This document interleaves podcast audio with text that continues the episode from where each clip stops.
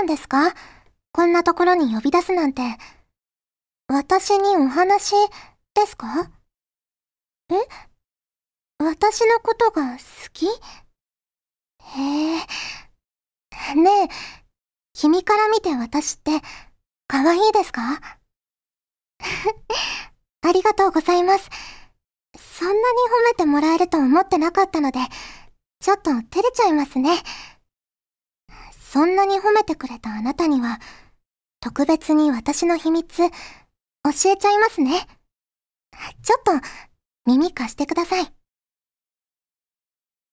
あなたが可愛い、好きだって言ってくれた私。いや、僕は、実は男の子、なんですよ。フューチャーオビット出張版略してチャオビ？チャオポテーこんにちは、こんばんは、おはようございます。石原舞です。フューチャーオビット出張版略してチャオビ第213回です。今回の冒頭のセリフは MJ 監督からいただきました。ありがとうございます。石原さん、チャオポテです。チャオポテです。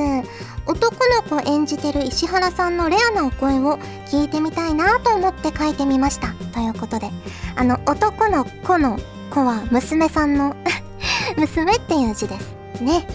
この後、この二人はどうなってしまうんでしょうね。気になります。はい、ということで、今回もふつおたからご紹介していきたいと思います。こちらは、ガオガオさんからいただきました。ありがとうございます。チャオポテー、チャオポテー。石原さん、スタッフさん、お久しぶりです。お久しぶりです。これまで公務員試験の準備をしていたので、寄宿塾で勉強に集中のためにインターネットのない生活をしました。公務員試験はやはり長期間集中を必要とする試験なので非常に大変でした。称賛してください。かっこ笑い。とにかく合格したので再度メールをお願いいたします。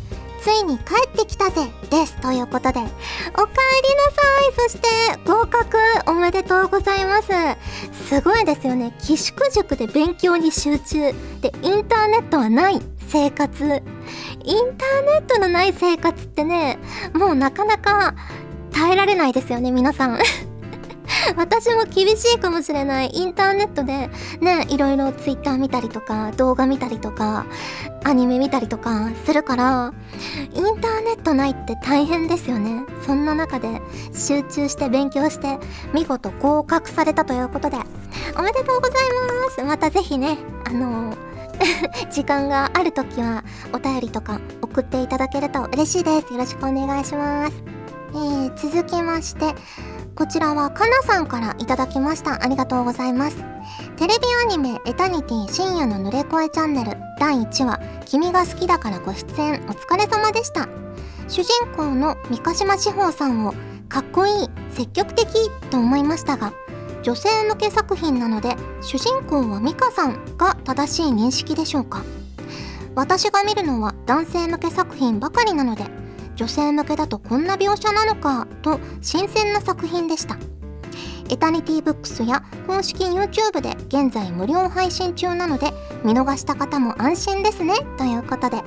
ありがとうございます。ね一応ねそうなんですよ。エタニティブックスっていうのは女性のためのみたいな レーベルさんなんですけどでもね男性が見ても読んでも楽しめると思うんですよね。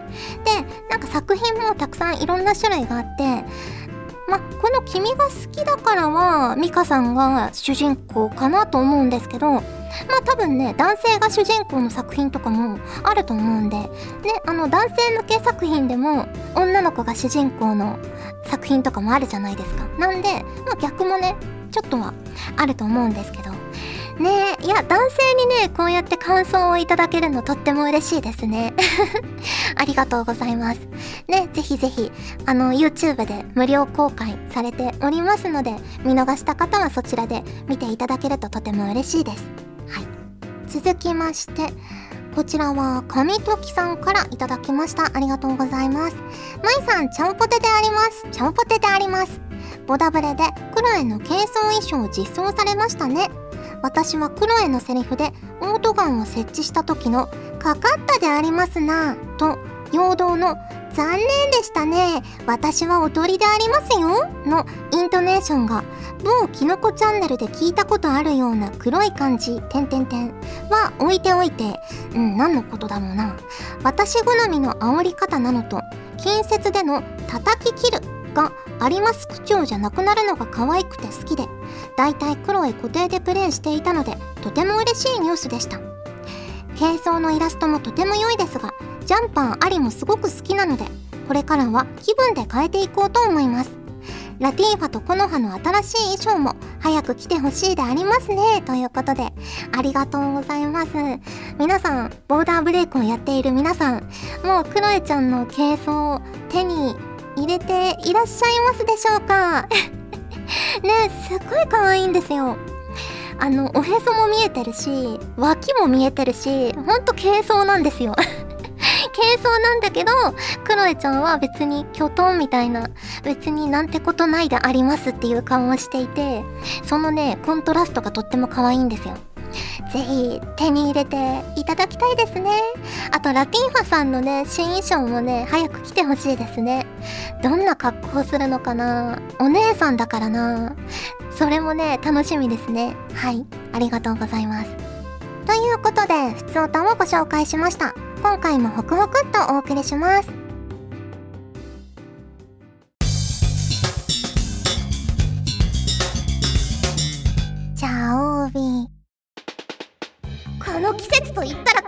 このコーナーでは皆さんから送っていただいた季節ネタとしての定番あるあるを紹介していきます自分が思ったならそれはすでにあるあるですよはいということでこちらは栗まんじゅうさんからいただきました。ありがとうございます。石原さん、ちゃんぽてー、ちゃんぽてー。この季節と言ったらそうですね。子供の頃だったら、サンタさんへのプレゼントのお願いを考えている時期だったと思います。石原さんはいつ頃までプレゼントもらえてましたか？また、印象深いプレゼントはありましたか？ということで、いただきました。ありがとうございます。いつぐらいまでもらえてたかな？多分、高校生ぐらいまでだったと思うんですけど、まあね、もちろん途中から サンタさんにお願いっていうか お父さんにこれが欲しいなっていうリクエストをするみたいな感じになってたと思うんですが、思い出深いのは、なんか前も話したことある気がするんですけど、小学生の頃に、あの、プチ旗織り機みたいな、おもちゃとしての旗織り機みたいなやつが結構ね、クラスで流行ってて、それを買ってもらって、こう、毛糸をね、セッティングするんですよ。毛糸をセッティングして、縦糸、横糸みたいな感じでやって、あの、ガッコンガッコンってやれるんですよね。それで、ランチョンマットとか、ちっちゃいマフラー的なやつとかを作ったりしたことは覚えてます。めちゃくちゃ嬉しかったもらえて。はい、ありがとうございます。続きまして、こちらは翼さんからいただきました。ありがとうございます。石原さん、ちゃんぽてです。ちゃんぽてです。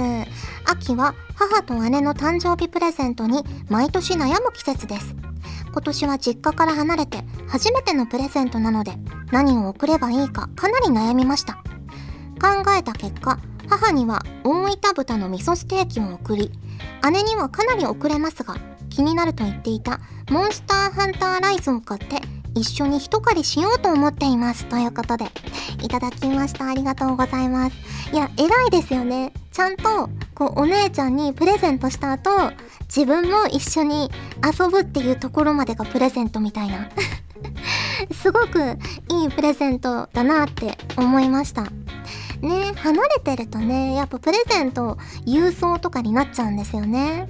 そうそう、私も今年は、あの、妹への誕生日プレゼントも 普通にね、あの、配達で、郵送で送ったんですけど、なんかね、プレゼントの、なんかいろんな女の子が好きそうなプレゼントを扱ってるサイトがあって、で、そこを返して送ったんですよ。で、あのー、何を送ったかっていうと、こう、口紅、口紅型の、なんかリップクリームみたいなやつで、で、中に透明なんですよ。リップジェルみたいな感じで。で、中に、こう可愛いお花が入ってるみたいなもう女子っていうやつを送ったんですよ。すごい人気って書いてあったしこれ喜ぶかなと思って妹に送ったんですけどなぜかちゃんと私あの差出人に入力したのになんか反映されていなかったらしく無記名のプレゼントが誕生日当日に届いて これお姉ちゃんだよねっていうなんか確認の LINE が来ていました。ねはいありがとうございます。えー、続きましてこちらは、藤野さんからいただきました。ありがとうございます。石原さん、ちゃんぽてー、ちゃんぽてー。あと少しで今年の漢字が発表されますね。今年はどんな漢字になるのでしょうかウイルスが猛威を振るった1年だったので、それが関係してくるかもしれません。石原さんの今年1年を漢字一文字で表すと何になりますか？ということで、ありがとうございます。いやそうですね。今年1年か。でも今年、まあ世間、ね、世間っていうか世界中でやっぱコロナウイルスがすごい大きなことだったのと、まあ私個人で言うと、やっぱ YouTube でね、配信を始めたっていうのがすごい大きかったので、まあ配信の範囲かな。結構ね、コロナに気を配るっていうか、いろいろ配慮したこともあったし、配信はね、まさかね、こんな状況になって、あのー、結構ね、いろんな声優さんとかも今配信してますけど、なんかね、コロナ関係なく配信はしようと思っていて、準備はしてたんですけど、なかなかね、こうまとまった時間が取れなかったので、まあ、ある意味、不幸中の幸いというか コロナで、ね、5月とか4月の中頃ぐらいとか、全然ね、外に出られなかったので、まあその時にいろいろ準備できたので、まあ良かったと思うかなと 思っています。はい。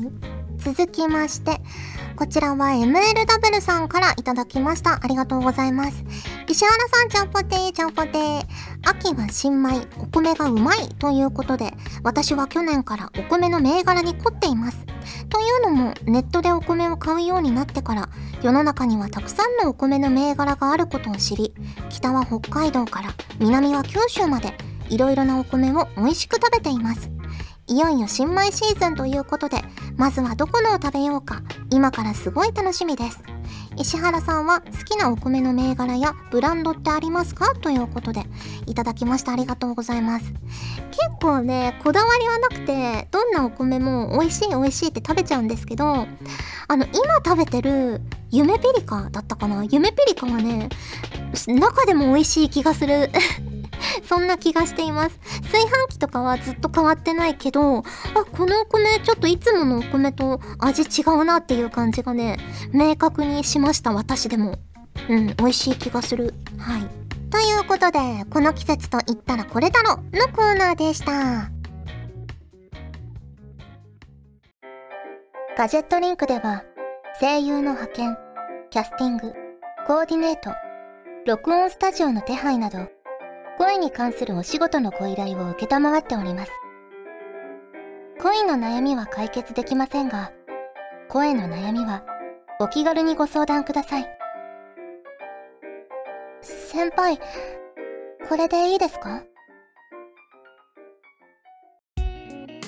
お送りしてきました。フューチャーオービット出張版。早いものでお別れの時間が近づいてきました。はい。まあ、今週、実はですね、私がやっている YouTube チャンネル、まいたけチャンネルで、看板娘が誕生しまして、皆さん見てくださっていますでしょうか ?Twitter とかにもあげたんですけど。ね、結構まいたけチャンネルから、こっちのね、チャオビを聞いてくれているっていう方とか、お便りを送るきっかけになったよって言ってくださる方もいるので、とっても嬉しいです。ね、ぜひ、チャオビ聞いてるけど、まだ YouTube 見てないよっていう方は、この機会にね、YouTube の方もチェックしていただいて、可愛い看板娘を一緒にめでていただけると嬉しいなと思います。はい。ということで、お送りしてきました、フューチャーオビット出張版略してチャオビ第213回。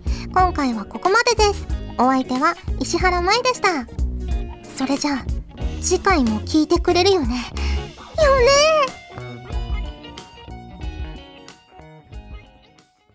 のりひこさんからの投稿です。今日、11月6日は、お見合い記念日です。というわけで、私もお見合いをしてみようと思います。趣味ですか？はい。お花を少々。それで、あなたのご趣味は？あら、ゲームがお好きなんですね。え？昨日もフォールガイズでドンカツポテトのガイズをめっちゃ掴んでやった？落ちてったポテトざまーですって？うーん、それは楽しそうですね。おほほほほ。ちなみに、それは何時頃のことですか？なるほど。あのムカつくバナナ野郎は、お前か